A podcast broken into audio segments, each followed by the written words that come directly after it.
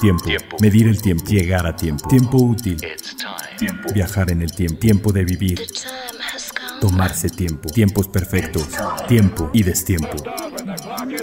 Las máquinas e instancias perfectas que conquistan el concepto del tiempo. Reloj house. Vivencias que atrapan el tiempo. Todas conviven a un tiempo en una sola hora.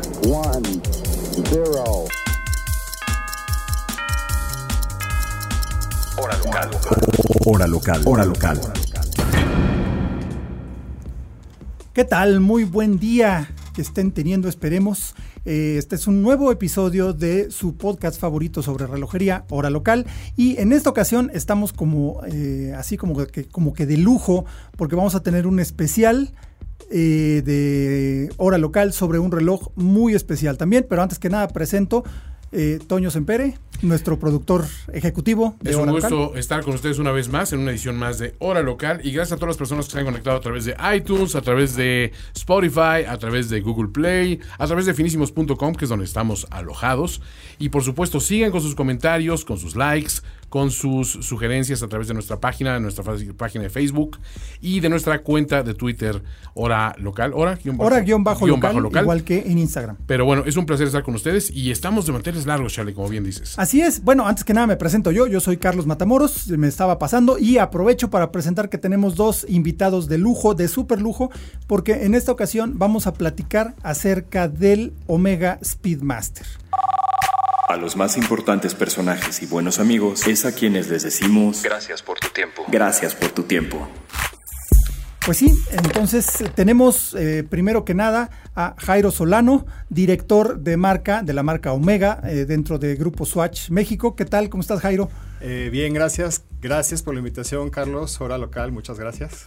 Y pues ahora sí que sacamos el mantel más largo, elegante, el de encaje de la abuelita para recibir a Petros Protopapas, que es el eh, director del patrimonio histórico de Omega. Eh, vaya, eh, difícilmente hay alguien que conozca más sobre la historia de esta marca tan tradicional, tan antigua y tan importante en, en la exploración espacial. Hello, Petros. Hello, uh, great to be here. Thank you for inviting me. Thank you for having me here. I'm very curious to see what's coming next. No, no, no. You will you will be amused and entertained, and uh, we will be enlightened, enlightened uh, of uh, speaking with you. So, bueno, antes que nada, eh, yo les quería platicar una, una, anécdota personal que tengo con el Speedmaster. O sea, es eh, el recuerdo más antiguo que tengo, uno de los más antiguos que tengo, es yo estar de niño, de muy pequeño, jugando con eh, cochecitos y demás en el suelo y viendo hacia arriba, porque evidentemente estaba muy chico, debo haber tenido cuatro años, cuando el alunizaje eh, del Apolo 11, cuando primero pisó la luna eh, Neil Armstrong, y, pues recuerdo esa parte, haber visto el sillón de mi abuela desde abajo, desde atrás, hacia la televisión, viendo ese alunizaje, yo siendo muy chico, ¿no? Entonces, eh, vaya, como, buen niño de mi generación, mis héroes eran los astronautas, ¿no? Aparte del santo, digo, el santo también era un superhéroe mío, pero mis héroes eran los astronautas, era la exploración espacial. Eh, entonces me empezaron a gustar los relojes por otra razón, pero cuando supe que los, mis héroes, los astronautas, usaban un reloj y me gustaban los relojes, entonces, ¿cuál es el reloj que usan los astronautas? Pues resultó que era el Omega Speedmaster, el primer reloj que salió del planeta y el primer reloj que alguien puso en la luna. No diremos que lo pisó, porque el reloj estaba en la muñeca, pero vaya. Entonces, eh, justo por eso quisimos hacer este especial y más teniendo la visita de, Petros con motivo de festejar el 50 aniversario del Omega Speedmaster, del alunizaje del Apolo 11 en 1969, el 20 de julio.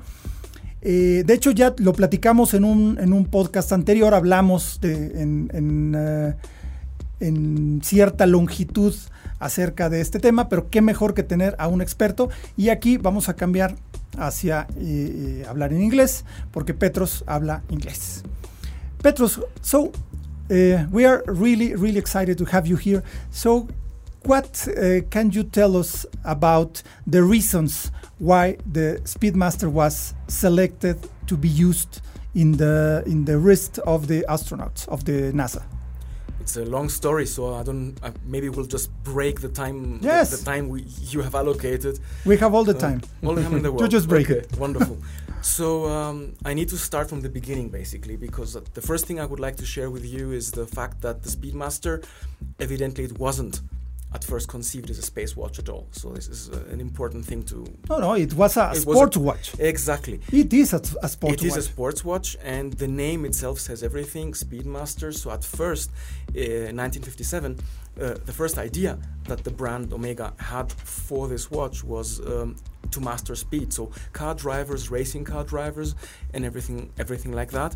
And the Speedmaster, until this day, shares its DNA from that. The tachymeter scale on the outside.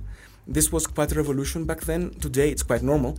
But imagine that by 1957, there was no other chronograph in the market that had its dial clear and readable enough um, to be used for anything but maybe cooking eggs or something like that. Because if you look at what collectors value today, old chronographs, uh, you know, the tachymeter snails on the porcelain dials, the mile dials, and all that. So nice, wonderful. But if you really want to do this and then look away, you haven't read the time. Exactly. And what Omega Complicated see. complicated, complicated to see. And Omega, four car drivers already had the idea. Okay, let's make the watch legible. So they had the audacity, basically. Okay, let's take the speed, the Speedmaster. Let's take the scale Mm-hmm. that is printed on the dial, take it out and put it somewhere else. So this is how they liberated, basically, um, the the dial of everything that was not necessary. And the Speedmaster is a perfectly was and is a perfectly readable uh, chronograph. That's how it started. And this is how, other than car drivers, some members of another profession sort of realized, wow, this is a cool watch to have. And we talk about pilots. So, in the late 1950s, um, a lot of pilots, military and civilian, like commercial pilots, um, from companies that didn't supply uh, Okay. watches, um, they chose Speedmaster as the personal watch for the very same reason, because it was very, very clear to read at a glance. I mean, black dial, um, either metallic or later white button hands, and nothing else. There was Very nothing- simple. very simple, contrasty. There is nothing better. You need to, at a glance, look at the time.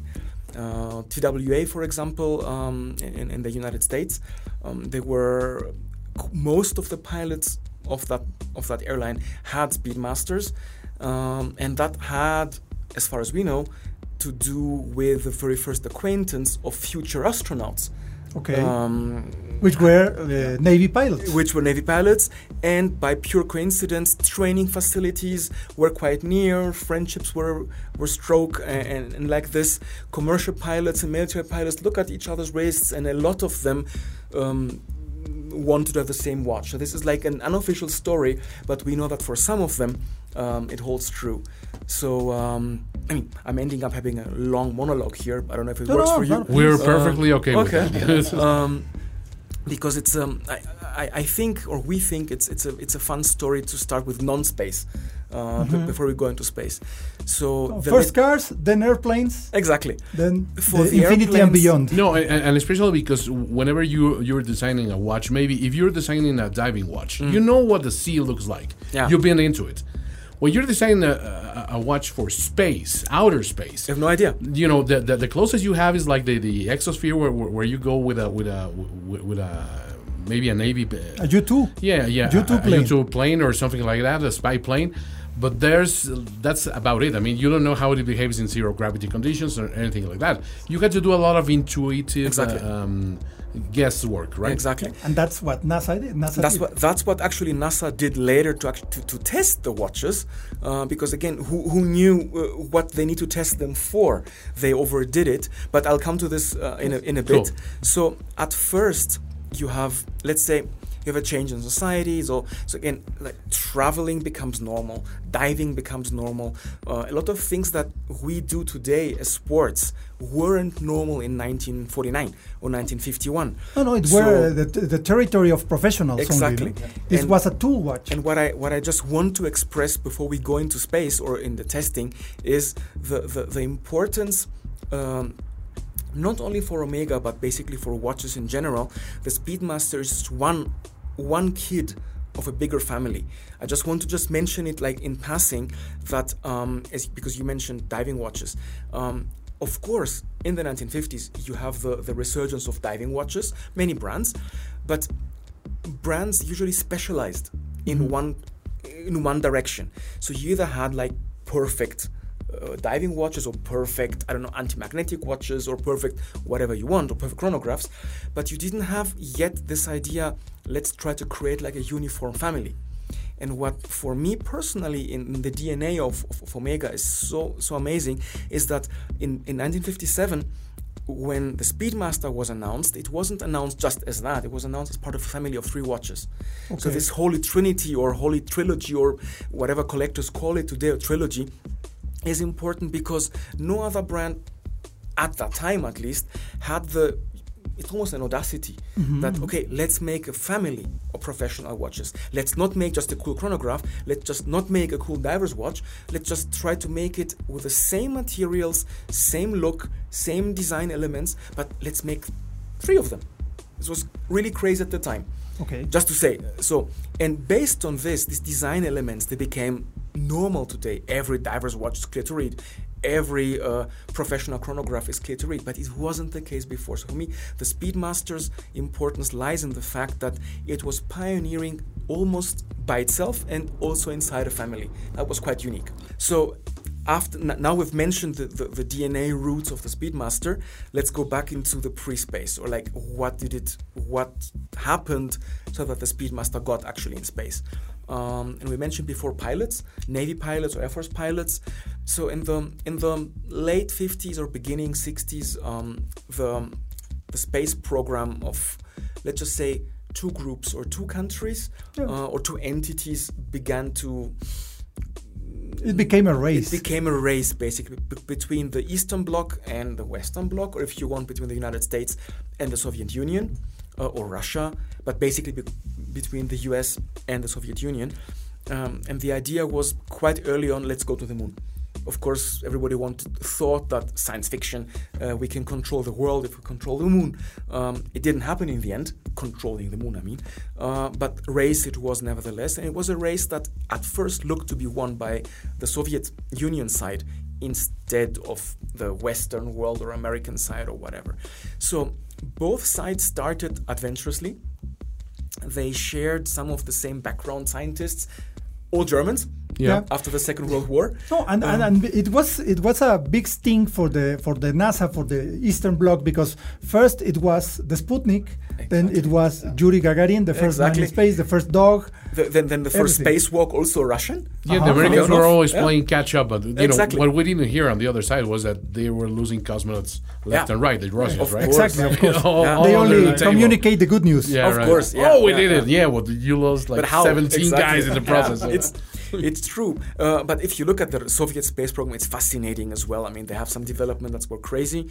Uh, but anyway, um, so in the on the western side, the the NASA as a let's say less of a military organization mm-hmm. was reformed, named National Aeronautics and Space Administration. And then uh, parts of it was based in Houston, um, and it's within or from that group that recruit recruitment started. How do you get astronauts? Same sites. Russians and Americans didn't know what to look for when you recruit. Exactly, because they didn't want what to expect. astronauts before. So, and, and they ended up recruiting similar people, pilots basically, because the closest thing you get. And then on the American side, you had recruits from the US Navy and from the US Air Force, with a lot of friendly uh, rivalry uh, between them. And uh, and I think uh, we've met. Bef- we, have met. I don't think we've met before. And I've, I've I, I constantly use like the running gag like if you if you know the film uh, The Right Stuff mm-hmm. or the book by Tom Wolfe, amazing you film. know exactly this rivalry, and it's an, an, amazing book and an amazing film, by the way, by Philip Kaufman. Of course. And, and if really if you look at this film you know both sides and you know exactly how it happened and it's it's full of speedmasters which we didn't place there by the way they they they, oh, they, they had the speedmasters the there because they were part of the story of course um, so, so seven astronauts were chosen out of many, and they became America's first or America's seven or the original seven Mercury astronauts. Mercury project. Mercury project, um, and the Mercury project was at first meant to be quite mm, adventurous, but maybe not as big as they needed because at first it was really meant let's try to see if we can bring one person to orbit the Earth. That was it. And the first flights were even suborbital, they were just jumps up and down. Um, and it only came into being really uh, when the Russians started to, again, win the lead. And now to the watches, or now to everything else. Now imagine you have these recruits, you have your seven astronauts, and then NASA tells them, or the, their boss, in this case uh, Donald K. Slayton or Deke Slayton, uh, gives them the program, what they need to do, missions are chosen, and, and how long, and stuff like that. And then somebody says, and you need to you need to document stuff. Like if you're up there, you take pictures of this, you make an experiment, you do this, and then the question is like, all right, but how do I document this? You will give me a camera, you'll give me a whatever, give me a pen, give me a paper, give me. Ah, yeah, we need to document. Ah, oops, yeah, we need stuff to document stuff. Uh, sounds crazy today, but nobody seems to have thought about these No, no, they little were- things in the past. They were Um, focused uh, on the task at hand, which was going to space. And the task at hand involved rockets always exploding. Uh, on the Yeah. American side and the rock and, and the Russian side. So when you when when the, the program office has to deal with exploding Redstone rockets, for example, or exploding Atlas rockets um, that supposedly are, are carrying human beings and not monkeys, chimpanzees in the US or dogs uh, for the Soviet side, uh, it's a problem. So when the astronauts, for example, they came to Dick Slayton or to their who boss there was, and said, "Yeah, but we need cameras." And you know what?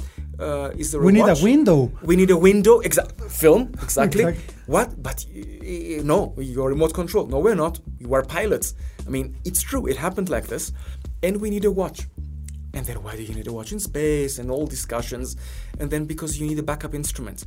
And people today they completely underestimate the, the value of a backup of any backup instrument. No, and, and in aviation or uh, in everything which is very critical, every system is duplicated or even triplicated. Yeah, redundancy is, is exactly valued. yeah. exactly uh, and, and and i mean like uh, because I, I, I had also have a bit of background in that industry as well uh, of a bit of flying uh, and, and and like today when you when you when you when you set takeoff thrust for example the first thing you do is like on an airbus uh, you press the timing because you have it on the on the on the on the glare shield um, but yeah, still, I, I, I don't like if I compare um, hmm, if I compare like modern planes with vintage vintage with old planes. Um, a modern plane's backup instrument is still an LCD display or or, or an electronic display, so it's fine. Uh, but what happens if electronics fails? That's it. Which can uh, always can fail. Which can happen. yeah, you can So- count on technology, you know, failing at some point. I mean, listen, uh, we talk about everything. I mean, you go on holidays or you go diving uh, with your digital camera. If you don't have three batteries with you, spare batteries, then you're toast if your battery fails on you and you cannot photograph. If you have an old film camera with you, uh, it will photograph with your film inside, even if you just have to do it manually. It will photograph and you'll have some pictures. Exactly. So the watches were needed literally to time oxygen supply. For example. because you live with it, so it's quite Things important. like that. yeah. Exactly. So minus, you know, like miniature things like that. Yes. Um, Oxygen. Bah, who and, needs it? and and the fact that this is not like Petros saying this or even Omega saying No, this. no. If you if you YouTube like if you YouTube vintage or old original NASA clips, like 15 minute long official news reels from the time that are there. Like they, they, they were they were shown in matinees and, and original. There is one where you see Gordo Cooper taking off. There was actually a dashboard camera mounted that was filming him during the liftoff of his rocket. And it's a NASA film, and then you see Gordo Cooper like shaking and you know like living living the the, the, takeoff in his rocket, and then you see actually he's raising his arm doing something manipulates his watch. We could, if you know what to look for, you actually see it's a Speedmaster. Um, and then the off commentary actually mentions, and now you see Gordo Cooper manipulating his backup chronograph. They don't say Omega Speedmaster because No, but- nobody knew knew it. At No, no, it then, was a watch. It was an instrument. But it was important enough for an official newsreel clip to actually mention he's manipulating his backup uh, backup chronograph. So you see how important this was. So based on this, two things happened. their boss couldn't give them in neither cameras nor watches because other things were more important. And then the astronauts went out and bought their personal equipment. And this is the source of uh, urban legend that existed or still exists, unfortunately, for, for me at least, unfortunately, because most because you always get questioned about exactly, exactly.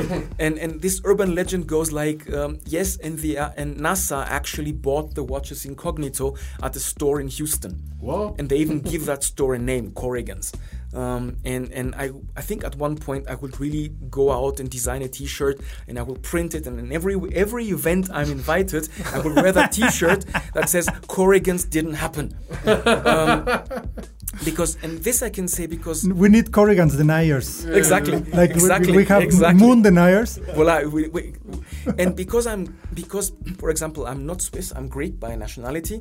I can say this because I can talk bad about my people. Good. So that's Okay. good. Like so, Mexicans.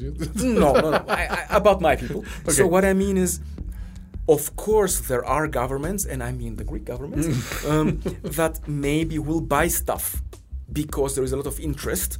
Of course. So- no, that does, doesn't happen. Come no, on, guys. no. Never. Democracy was Maybe more with you Luxembourg, guys. maybe No. Luxembourg, Exactly. places like that, but, But- Mexico. But what I mean is a normal government, and imagine, I mean, NASA is part of the U.S. government. I mean, Of it's, course. it's, it's an administrative part. Of course. So um, normal governments don't go in shops and buy iPads for their people because there are people who pay taxes. Incognito. will incognito will ask, okay, it's nice that you bought them iPads or whatever pads, uh, but did you check the others? Were they maybe cheaper because you're giving away my tax money? Exactly. And that's exactly how NASA couldn't go into a store and buy just watches. They're also very bureaucratic uh, organizations. They always have to leave a paper trail on Exactly. uh, about what they spend the money on and Absolutely where did they spend it on. So that whole Corrigan's thing is like It's it's, BS. it's ridiculous. so what happened is, and that's the source, or that's the, the start of this story. Somebody did buy privately, but this somebody were, let's say, the astronauts out of their own payroll, but buying private stuff. So the astronauts they went to They were their watches. they were their watches. Yes, they went probably to some store, I guess in Houston because that's where they're stationed at that time, and they chose chronographs. They, it wasn't Corrigan's. But You- we don't you're know. saying. no, but but you know they, No, they no, did no. it out of concern, right? They because did it they, because they weren't they sure because watches. they feel they need it. they weren't sure they were going to be provided those by Exac- NASA, so they exactly, went out exactly. on both their own. This exactly. is perfectly it logical. may have been Corrigan's, it may have Yeah. been Petro Store. I don't know. But also, it's funny because like in every single movie that you see, uh, whenever there's like a huge military operation, the first step they do, what i- what is it? Let's synchronize our watches. Yes, exactly. Everyone come, comes Yes. together, bring bring Right. out their watches, and, and they say, okay, they they they get in sync. And then they go onwards with the mission. So that's kind of odd that they weren't provided that particular uh, kind of backup uh, system, right? I think they would, NASA just wasn't ready. It was it was at the time. I Well, mean, their this mind they were in other things. It was all trial and error. At, at exactly. the start. Visually, I would say they do this in Germany sometimes. Like trial and error. Like look where the wind comes from. Like Yeah, that's like it. this. And that's exactly how it happened. We went to the moon basically based on this technology. If we try it today, I don't even think we could repeat the adventures that these people. Yeah. Uh, No, went because they took huge risks. Exactly. Because somebody at the end didn't go the paper trail. In the end. Otherwise, no moon mission if you go by the book. Anyway, so these people, they bought their watches. They bought different watches. They came to different conclusions. We know also that some, some of these seven, they didn't, they, they bought, I, I mean, uh, John Glenn, um, one of the watches that he bought was a Heuer. Uh, a po- uh, interesting enough, a pocket stopwatch, not even a Yes. chronograph. Um, and we know that he's he's seen in pictures like it's strapped with a weird contraption with a white Velcro. Whatever. I mean, it's okay. I mean, who am I? Who are we to judge? I mean, he needed to time things, so he bought a big stopwatch. But Why it was not? all do it yourself. He did it, it was himself. it was do it yourself um, and uh, three astronauts that we know of. I say three although officially we say two. So let's keep the three there because there is more stuff coming in the future. I keep teasing. Not in this podcast but in the future you will hear who the third astronaut was of the Okay. mercury uh, program. Two of the documented ones and three the third one in the future. Um, they decided on the Omega Speedmaster that was available at the time. So both Wally Schirra and Gordo Cooper, um, or Leroy Gordon Gordo Cooper, uh, they bought for themselves a CK2998. um, and they decided to do a very interesting test, if you want. And it documented because we have letters in the Omega archives of Wally Schirra, for example, just explaining how he chose the watch in a store. And here, finally, we close a circle with eligibility. Because what Wally actually did is to take, to he, pre, he let himself be presented with countless chronographs, and then he took them, started them or whatever, he took them in his hand, and he wiggled them he he he seems to what he described is like he he did this all the time right. because he knew that when he was trying to to because they were test pilots. So the most critical phase um, where you want to time something is when you are like in the subsonic range. Mm-hmm. but in the subsonic range before you break the sound barrier the whole thing vibrates like hell. Yeah. So your your should arm be readable. Your arm is because he's holding the stick is vibrating like this so you need a watch that is readable and that's exactly how he didn't choose whatever was presented to him. But the only watch that he chose, and it's like I said, documented, is the CK2998, the second generation Speedmaster, based on legibility. Same thing goes with Gordo Cooper. Gordo Cooper has one more story to tell, which is documented at the Omega Museum. By basically, Gordo Cooper was already an Omega wearer, so he, as in his days as a pilot, he chose a Seamaster as his personal watch. We do have his watch at the museum with all the credentials, you know, the, the pedigree that it was his. So he was a bit different because he came to the store, to whatever store, already wearing an Omega Seamaster. So it's possible that he didn't only do the wiggle test, but he, it's possible that he said, Do you have an Omega chronograph? Because he's wearing one. It's like today. I mean, if you're happy with your TV screen, you probably first ask to see the next generation of the, same the brand. company that you're using yeah. before you switch. But this is how they this is how the Speedmaster got into NASA, if you want, via the side door uh, yeah, of, the astronauts, of the astronauts themselves. private private choices, and they flew. They flew the, the, their private watches, all of them, all brands, including the two Omegas, in space during the Mercury missions. And it's basically towards the end of the Mercury uh, days where another person came on board, which we have the honor and the luck actually at Omega to to work with him, uh, Mr. James Ragan. So James H. Ragan is a is a, is a wonderful Tex. I say Texan. He's a wonderful individual, but he's a very Texan individual. He's like a real cowboy, although not a space cowboy. Um, and I mean, he's like his cell phone holder is is, is, is looking like a like a like gun, a like a gun, like a gun holder. It's a saddle maker that is making. It's, it's okay. that, that, that, type of guy. So very Texan. Uh, yeah. Very Texan, and um, he came to NASA. He joined NASA as a young engineer, and he was tasked at first to exactly that, the commercial side of things. Basically, find me a watch, find me a camera, and find me like anything else. Because NASA's biggest fear was that oh Jesus, like if we have to build a watch, if we have to build a camera, the budget will blow. of course. And that's exactly why they needed commercial products if they're deemed good enough. Because only if they're deemed good enough, they be qualified, and then they can prove, okay, we're giving money because they're qualified, because we tested them. And Jim Ragan um, was the guy to, to, to, to make to make those tests, because when NASA saw that private private stuff are flown in space, they went a bit like, "Oops, you shouldn't do this. You never asked me." I said, "Yeah, but we asked you and you didn't give us anything." so it was a bit of a yeah, vicious circle. So anyway, James Ragan comes on board, and he and his team devises methods to test watches which was never done like this before. He had to dream up because he wasn't he, he was an engineer, so he had a degrees in physics when he came to NASA and he tried to find temperature ranges, g-force ranges, and everything um, to to to test the watches literally almost to destruction. Uh, not because he felt that every astronaut would mm, be forced to use the watches like this, but in the what if scenario, it's important. He had to find the, the, the most extreme condition that the watch could find or the astronaut could find with the watch on, on his wrist. Exactly like this. And the first thing you need to do as a government is you need to find like officials a supplier list. So the first thing was okay, somebody had to do like a list with who will who will we ask for watches, but officially, not like you know, incognito and stuff like that. So he came up with his people with a list of 10 manufacturers. Some of them are a bit weird from today's standpoint, like because some names you don't see that you would expect even from that time. And you see some names that today nobody knows of. Uh, and my favorite uh, example of, of, the names that nobody knows of today, including myself, uh, there is one brand called uh, Lucien Piccard.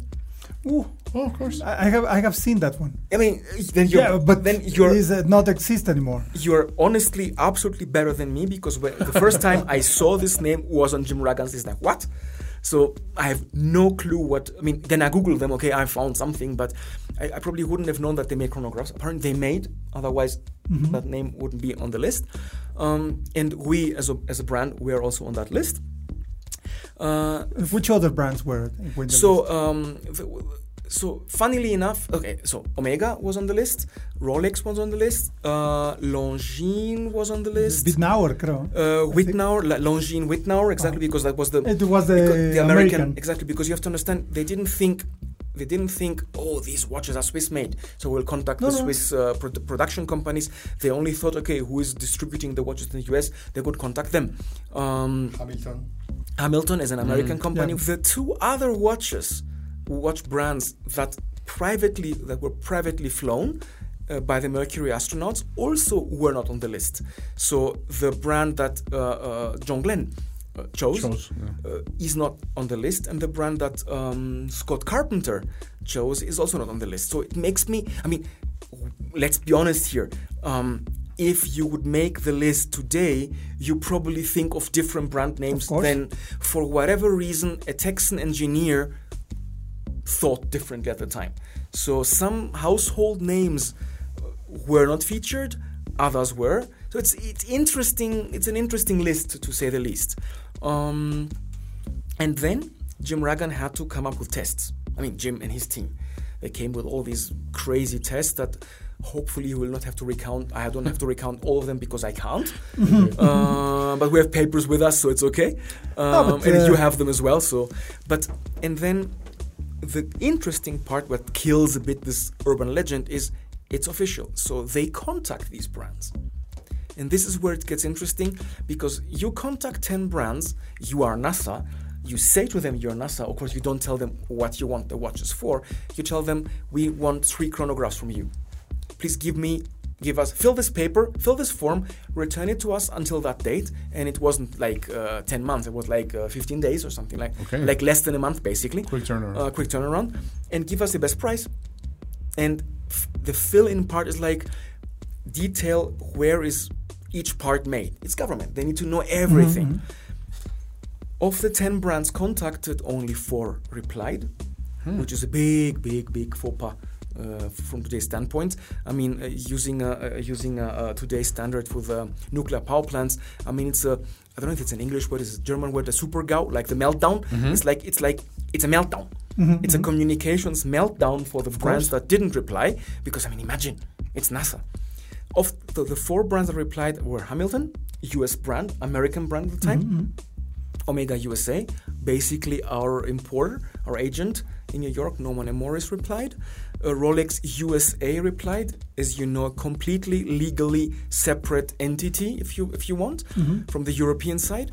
And Longines Wittnauer, as you correctly said, uh, the American importer, the American brand basically, that was Wittnauer with Longines at hand.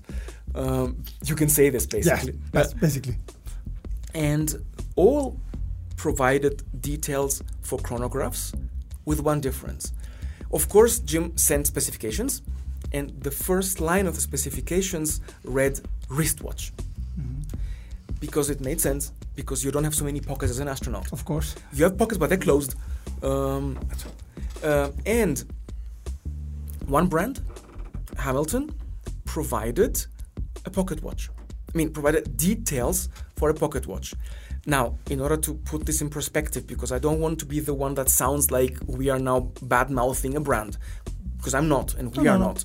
Oh, um, it's part of, of the story. It's part of the story, and I have to admit, based on the specifications of Jim Ragan, what he wanted as characteristics, the running characteristics of the of the wristwatch chronographs, the brand wasn't wrong to write a letter saying that they believe there is no wristwatch around that can Can can, meet can, that. can meet these characteristics, and they were completely legit by providing NASA with another idea. They said, "Listen, we have mil-spec c- c- qualified marine chronometer certified uh, chronographs that are rated as ship's bridge chronometers Yeah, very high high end piece. Exactly. So we propose you to use them. Of course, Jim Ragan said "Mm, Not practical. Not practical. So they actually they didn't even reply. They just dismissed them, dismissed the offer. Uh, because pocket watches. So in the end, Jim Ragan and his team received three uh, Omega chronographs, three Rolex USA chronographs, and three Longines Wittnauer chronographs. Um, we know, of course, the model, uh, the model that that uh, that that our agent sent. Um, he sent um, the ST 105003 like Speedmaster, basically uh, Um, 65, no? 60. Well, I mean, this is another I know it was before the before. So it's exactly this is another interesting. Remember, if, if you try to remember this, we can we can we can do another anecdote like after Yes. the space talk because it's another urban legend. Yeah, yeah, the, the life uh, cover, no? exactly the life cover, and also a lot of collectors believe somehow wrongly. Uh, because we wrongly have propagated it in old materials in the past, that the um, professional title came because the watch survived the NASA tests. But if you do the math, the 10503 was in the sales catalogs in 1963. Um, so by 1964, October 1964, when NASA requested the watches, the next generation watch out, the, the, the professional watch, the moon watch if you want, with the 321 still inside, the 105, uh, 105 012 Oh, 12, yes. was in the market with professional Yes. on the dial, But, but a slightly bigger case. Exactly, with asymmetric lugs and crown protection and pusher protection. And then imagine you are our importer, and then you receive this uh, offer from uh, from NASA, and you have you look at your stock and said, "Eh, we have some older chronographs. Okay, we'll give them those. there was no reason. I mean, there was no specific reason why Norman and Morris chose not to give the 105 or Okay. or the 105 or 003. Maybe supply. Maybe he didn't have yet the new ones, but for all intents and purposes, the watch was already out as professional before the tests. So we Okay. just did the anecdote right now. So- Another another urban legend. Exactly. Uh, so extinguished. he sends three 10503 or 03s to be tested uh, with a caliber 321. Uh, and Rolex USA and Longines Wittnauer sends um, chronograph models that both are equipped with Valjoux 72 movement inside. Mm-hmm. Um, so it's an interesting, basically the, the, the fight, if you want, was not only fought with, between the brands, but the fight, I mean the test fight, was fought between two calibers. You have the legendary Valjoux 72 inside, and you have the legendary 321 inside. And I can tell you from what our watchmaker, because we made the first question that I personally asked, I say my watchmaker, my colleague and watchmaker at the museum, uh, David Yulmi, um, was like, can you please explain to me why on earth, like, what is so different on the 321 th- th- that you don't find on the Valjoux 72? Because I don't think that, I mean, honestly, it, I will never say that the Valjoux 72 is not a good movement this will never come from me because it is a good movement as well. So I wanted to know like what what on earth is different. There are technical differences. So again, it's not Petros that will say the 321 is better, but what I will say based on the input that I received is there are some details that are differently engineered. There are some basic thoughts behind the construction of the 321 that goes in different directions for example, allows the chronograph to engage uh, a bit easier and a, a bit more precise on the 321 than sometimes on the Valjoux 72, for example.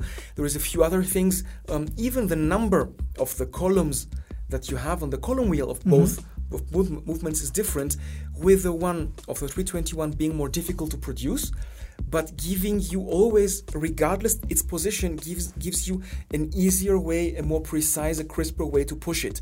So I don't say that these were the differences.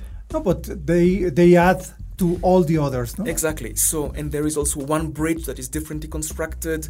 Um, there are a few things that, that you could say if you want. Um, give the 321 a slight technological edge over the Valjoux 72. This is far, as far as I would Yes, go. yes.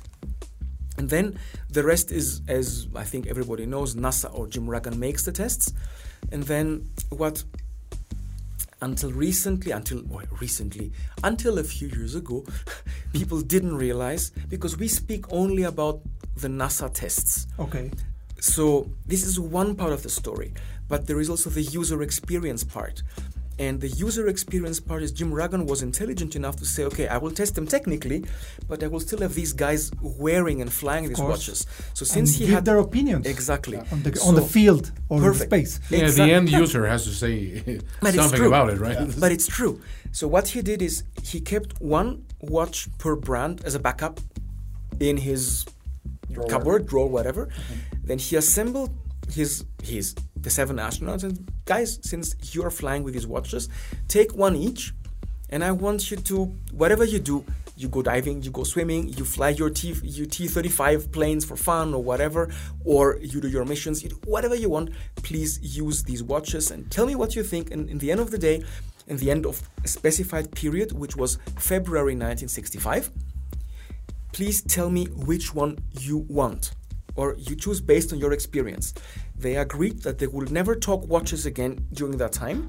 And then it was clear Jim Ragan would test the, the remaining one mm-hmm. per brand with his instruments, with his machines and machine park. The astronauts The will- torture The tests. torture tests, mm-hmm. exactly. The astronauts will do their whatever daily business looking at these watches to, to see which one they preferred. And then they would meet in February 65 um, to discuss the results. And of course, Jim Ragan was crossing his fingers because his biggest fear would be like if he finds that X brand X, Y, Z is his preferable one because it survived, and then his astronauts say, nope, because we want to do the other watch, then uh, problem. Sure. So, interesting thing. One more factor that I want to share with you um, that lingers a bit in this conspiracy theory um, domain or realm in general. You know, we never went to the moon and stuff like that. Oh well. Um, is Yeah, tinfoil hat. is exactly is that Omega knew about these tests and that we supplied supposedly watches that were tweaked. Um, I love conspiracy theories, honestly, but sometimes uh, they're fun. They're fun, yeah. Uh, and you see how people are thinking. It's like what? Uh, but there is proof. There is like uh, academic proof um, that we couldn't even have known.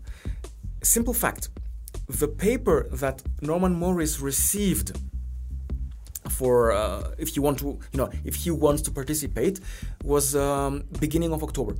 Okay. Okay, and he wanted the watches. Uh, he uh, and the Na- NASA wanted the watches, needed the watches. If I'm not mistaken, bear with me. I think the 29th of October. Okay, so very quick. So let's just say, for all intents and purposes, how people worked back then, less than a month. Okay, so you have to imagine Norman and Morris or whoever in New York receiving this paper, realizing, oh my God, this is NASA. This is three watches. Not very important. But no, no, it's very important. I have to tell my guys in Bienne, and then to do something. But do what? Even if you had the means to, I don't know, Yeah, yeah, call to them transform the watches in. Uh, Not enough time. transform them for what? It- like, if you knew that Jim Ragan will test them for temperature, maybe you take the phone or you telex or and or you take the plane and you say, guys, I need temperature-proof watches, but you didn't know. yeah, exactly. You didn't. You didn't know which were the tests. So this is an almost like an academic proof. This time window and the and the non-knowledge of what NASA wanted to do with the watches disproves this compir- conspiracy theory completely. Plus the fact that even if had he known, let's say by by October 10th, had he known.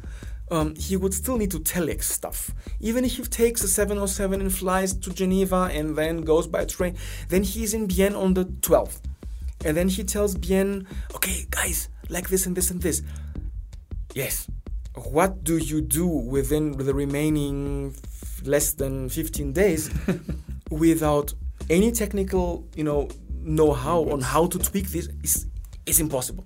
No, and and as uh, Mr. Hayek used to say, no, then in Switzerland everything happens very slowly. Exactly. Well, this this you can say. This you can They really take say. their time. Yeah. let's say. Um, anyway. So it um, was impossible to do.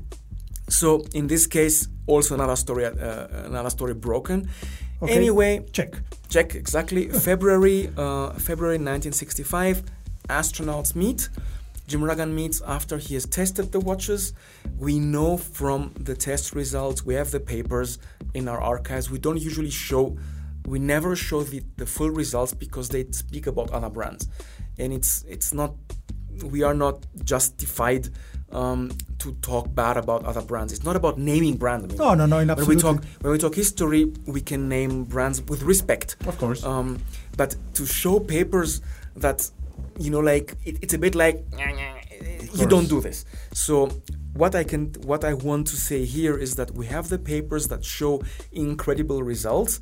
Uh, we know the failures of the other watches, but it's not something that I want really to. I'm not really in liberty to to talk about failures. I, I'd rather talk about a win. And in this case, we know uh, the results Speedmaster made. It's only, let's just say, it's only you guys had the Fluke. right foresight, maybe. Exactly. Like you know, everyone uh, you know designs things with a, with a certain objective in mind. Yeah. And you happen to have the the, the right times. Uh, uh, and the right mindsets to go in the direction that NASA ended up going. I I mean, mean, it- simply, but it performed better in the in Yeah. the test Possible. at hand. One detail, for example, the dial is slightly, I mean, slightly thicker on the 10503 than it is at least on one of the other chronographs Okay. that were tested. Um, that I, I mean, I have one in my collection, so we were able to really disassemble it and we measure because I still wanted to see, like, okay, is it What's the the temperature? Yeah, mhm. Um, we also know the coating of the hands is different.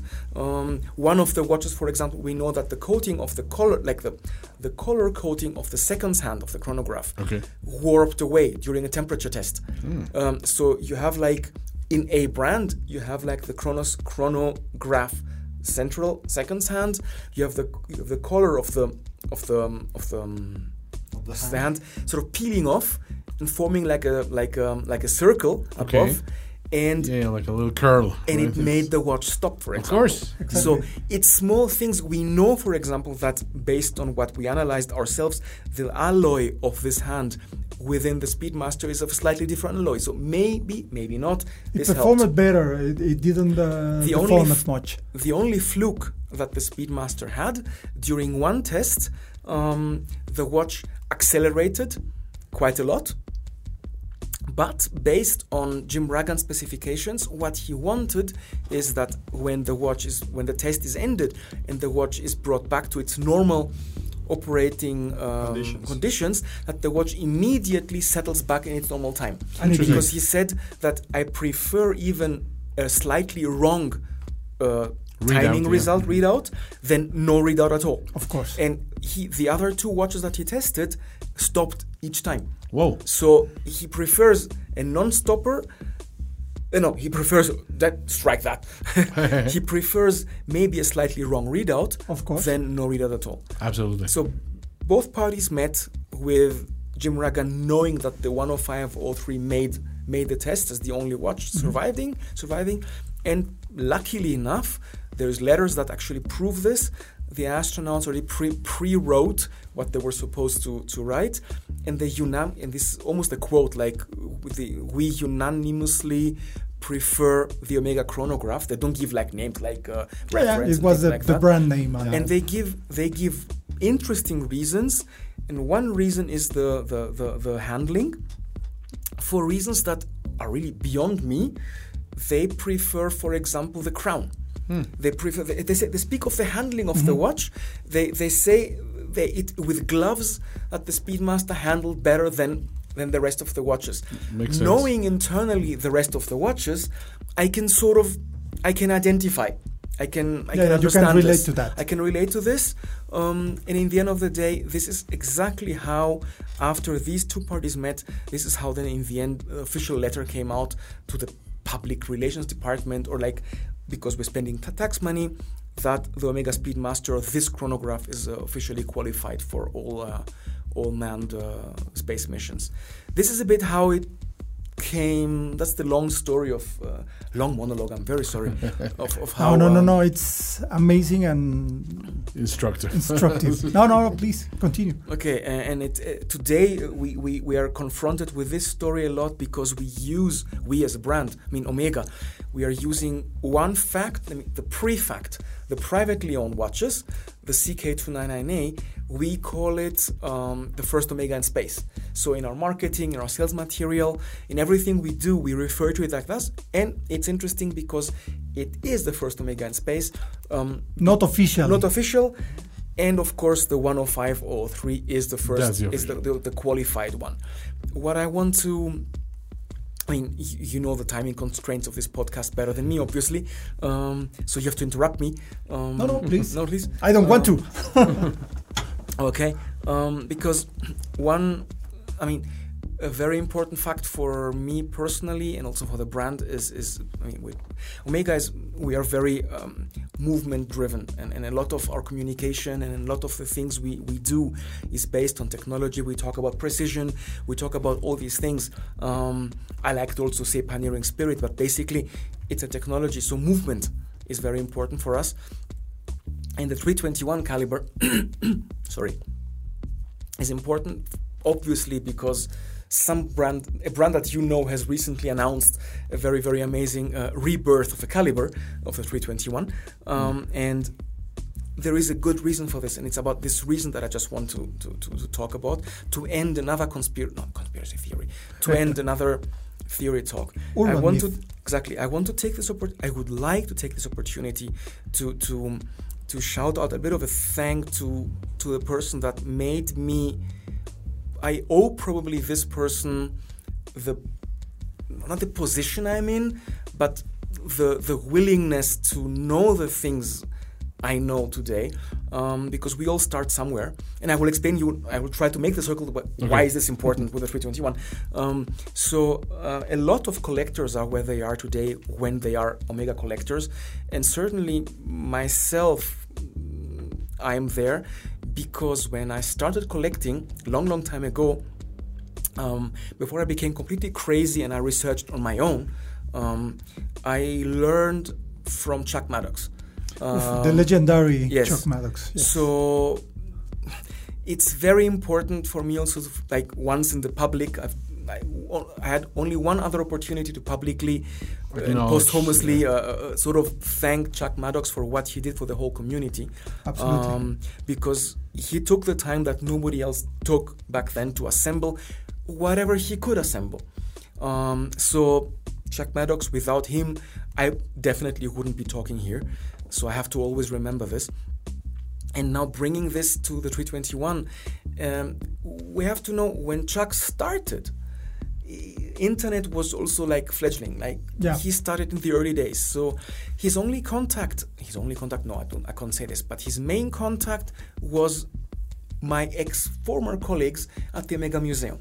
So my form, our former colleagues didn't have the the luxury that we have today. I mean, in their time, in the 1980s and 90s, um, nobody at the Omega Museum would receive a phone call from Mexico and saying, "Please, can you come to Mexico to talk to us?" It's like, no way. Nobody traveled back then.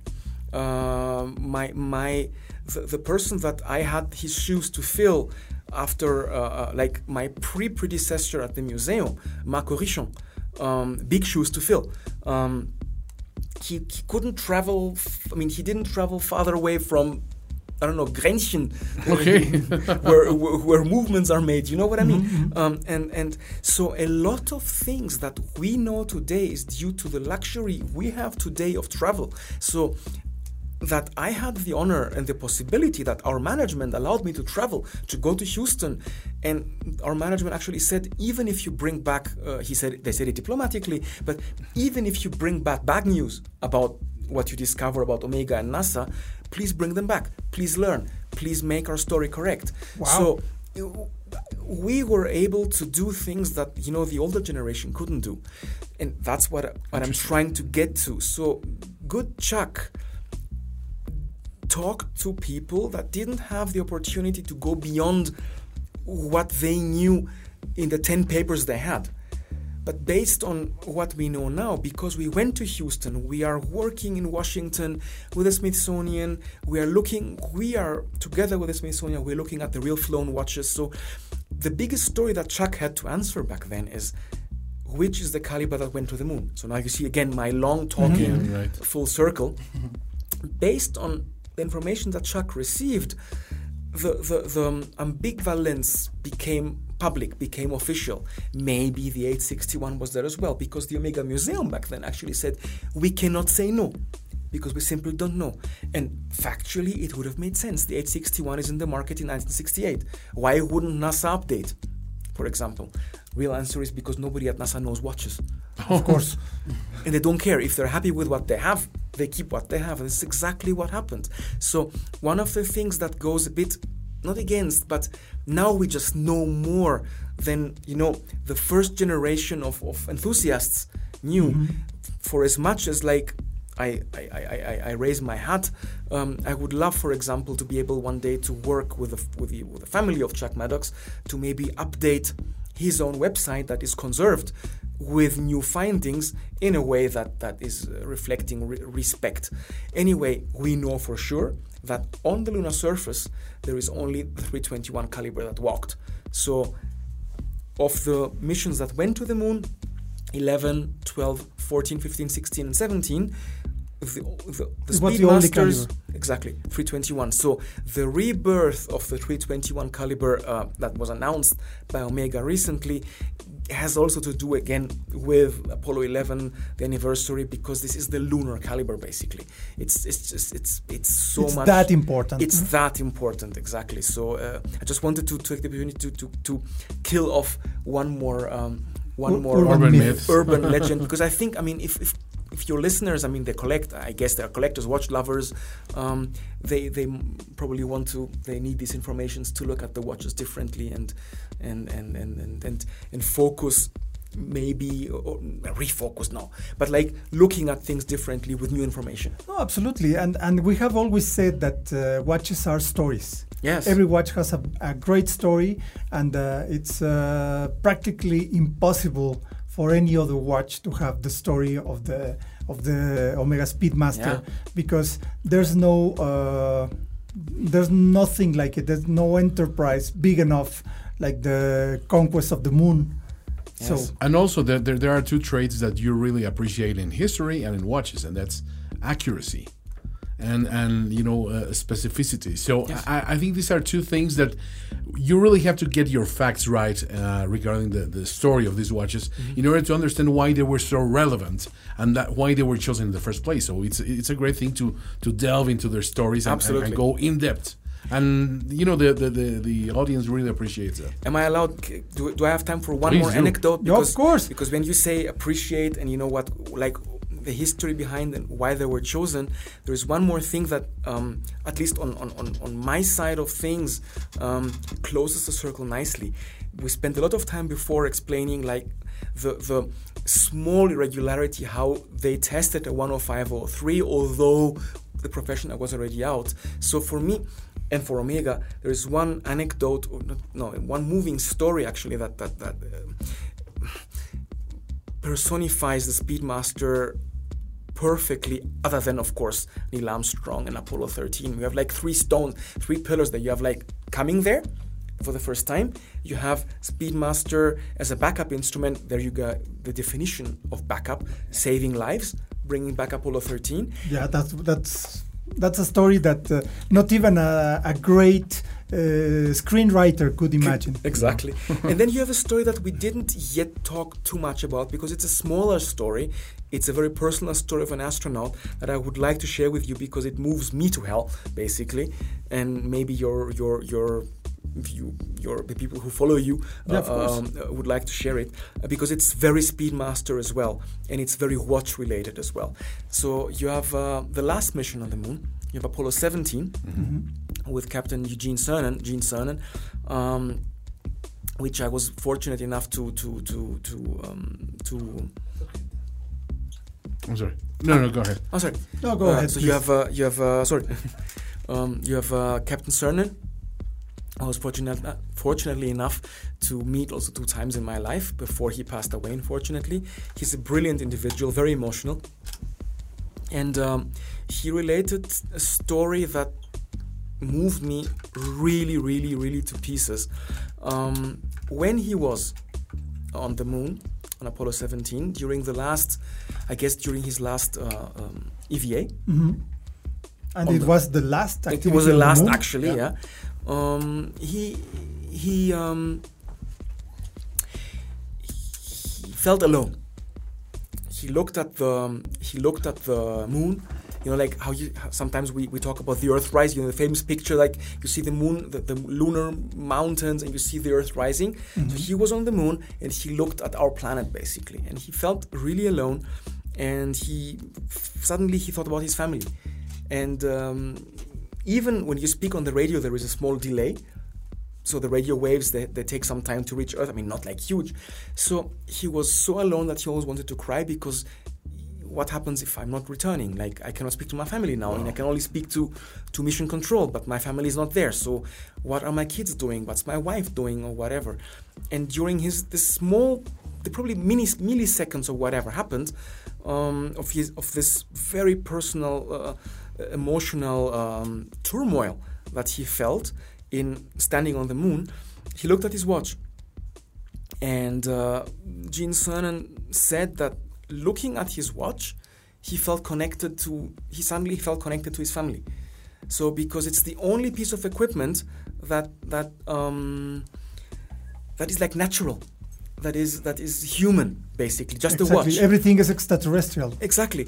And everything's like tested and modern and whatever, but there you have like a manual one watch and it, it reminded him of the question like, what is my family doing? And he knew, ah, by that time, I don't know, my kid goes up goes from school or my wife is picking him up or, or something like that. And he felt and he said that. Imagine Gene Cernan, I mean quite a quite heavy, I mean like a strong, strong person as visually speaking.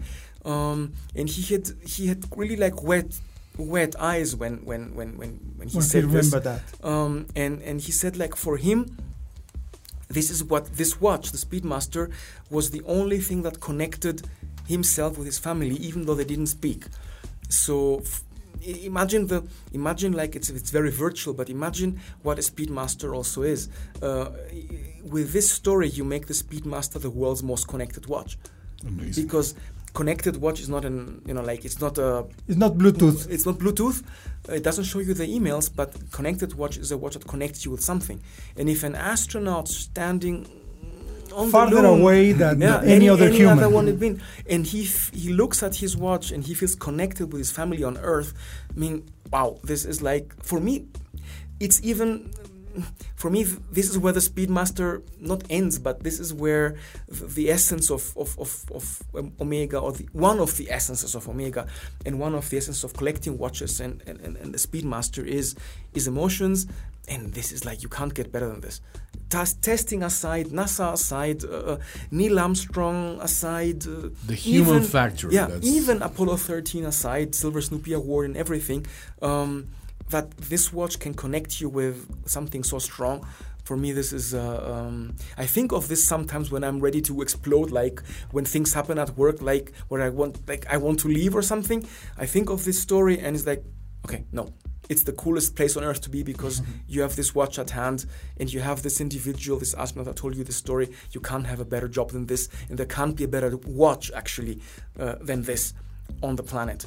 Um, this is a bit like the, this is my favorite um, in brackets anecdote that I can share with you uh, wow. regarding Speedmaster. We're fortunate That for, for, is- for having been here to, to listen to that because it's goosebump inducing. You know, really. It's, No, it's amazing. It's amazing, and and and it's uh, it's something we have always uh, said on this uh, podcast, on this project, which is Hora Local, which means local time. Yeah. It's uh, it's that the watches are stories, and we all have one story with a watch. Yeah. And for ah, I, I have one last question for you. Oops. Which was your first watch, and what's your story of your first watch? My very, very first watch. Very first ever. watch. And how you f- felt when you received that watch. Oh, yeah, that's interesting. uh, okay, Uh, my first watch ever wasn't an Omega. Um, I think very few of us had. Uh, Yeah. And Omega's the first watch, you know, Um, to be honest. Yes. I, funnily enough, I remember the brand. So I was six or seven. I was living in Athens with my parents, Athens in Greece, and I came back from school. And 70s, the advent of digital watches, and I received the black sporty digital uh, LCD watch, um, and the brand was called Sonico. Sonico. Okay, yes. Nice. I, And I have seen that brand And, because I was uh, from the same yeah. generation. Yes. and I loved it because I mean it showed. I mean I, I could play around. It made beep, beeping sound and it had alarms and all these things. And I remember how I broke it. Um, again in the same year, I was playing on school grounds during lunch break. And there was like um, I think it's called a merry-go merry-go-round or something. The, the thing that where you just you know Yeah. you sit and you. It was like a very you know, Greece like very very traditional thing. So you sit on this uh, chair. In the middle, you have like a like a ring. Of and course, can you turn pull- You turn yourself a bit. So we were playing like this, and we were doing like boys, you know, like we're doing all kinds of crazy stuff. We were throwing ourselves like outside. We're fighting on it. You were tasting G forces, you know, like the astronauts. Exactly. and at some point, I lost my footing, and I fell somehow like inside, like between the between the turning um, outside mm, merry-go-round thingy And the static and thing the static the thing that you that you pull Oh. yourself to turn. And I remember that I almost broke my arm. I didn't break my arm. I don't know how, but my my so my my my arm became like twisted between the, the two things. What probably saved it, or my my sorry, my my wrist was this was that watch because the watch broke. Oh, And You I took the burden that- of the- exactly, and uh, you know the LCD screen like black ink and all these things. And I remember I came back home like crying, oh, I broke my watch and everything. And everybody said, but uh, luckily you didn't break anything else. So my father went and bought me another one, the same. um, so my very very f- first watch, I was six or seven, like I said, was this digital uh, LCD um, Sonico. I that's my. I mean, I don't have any stronger recollection of this.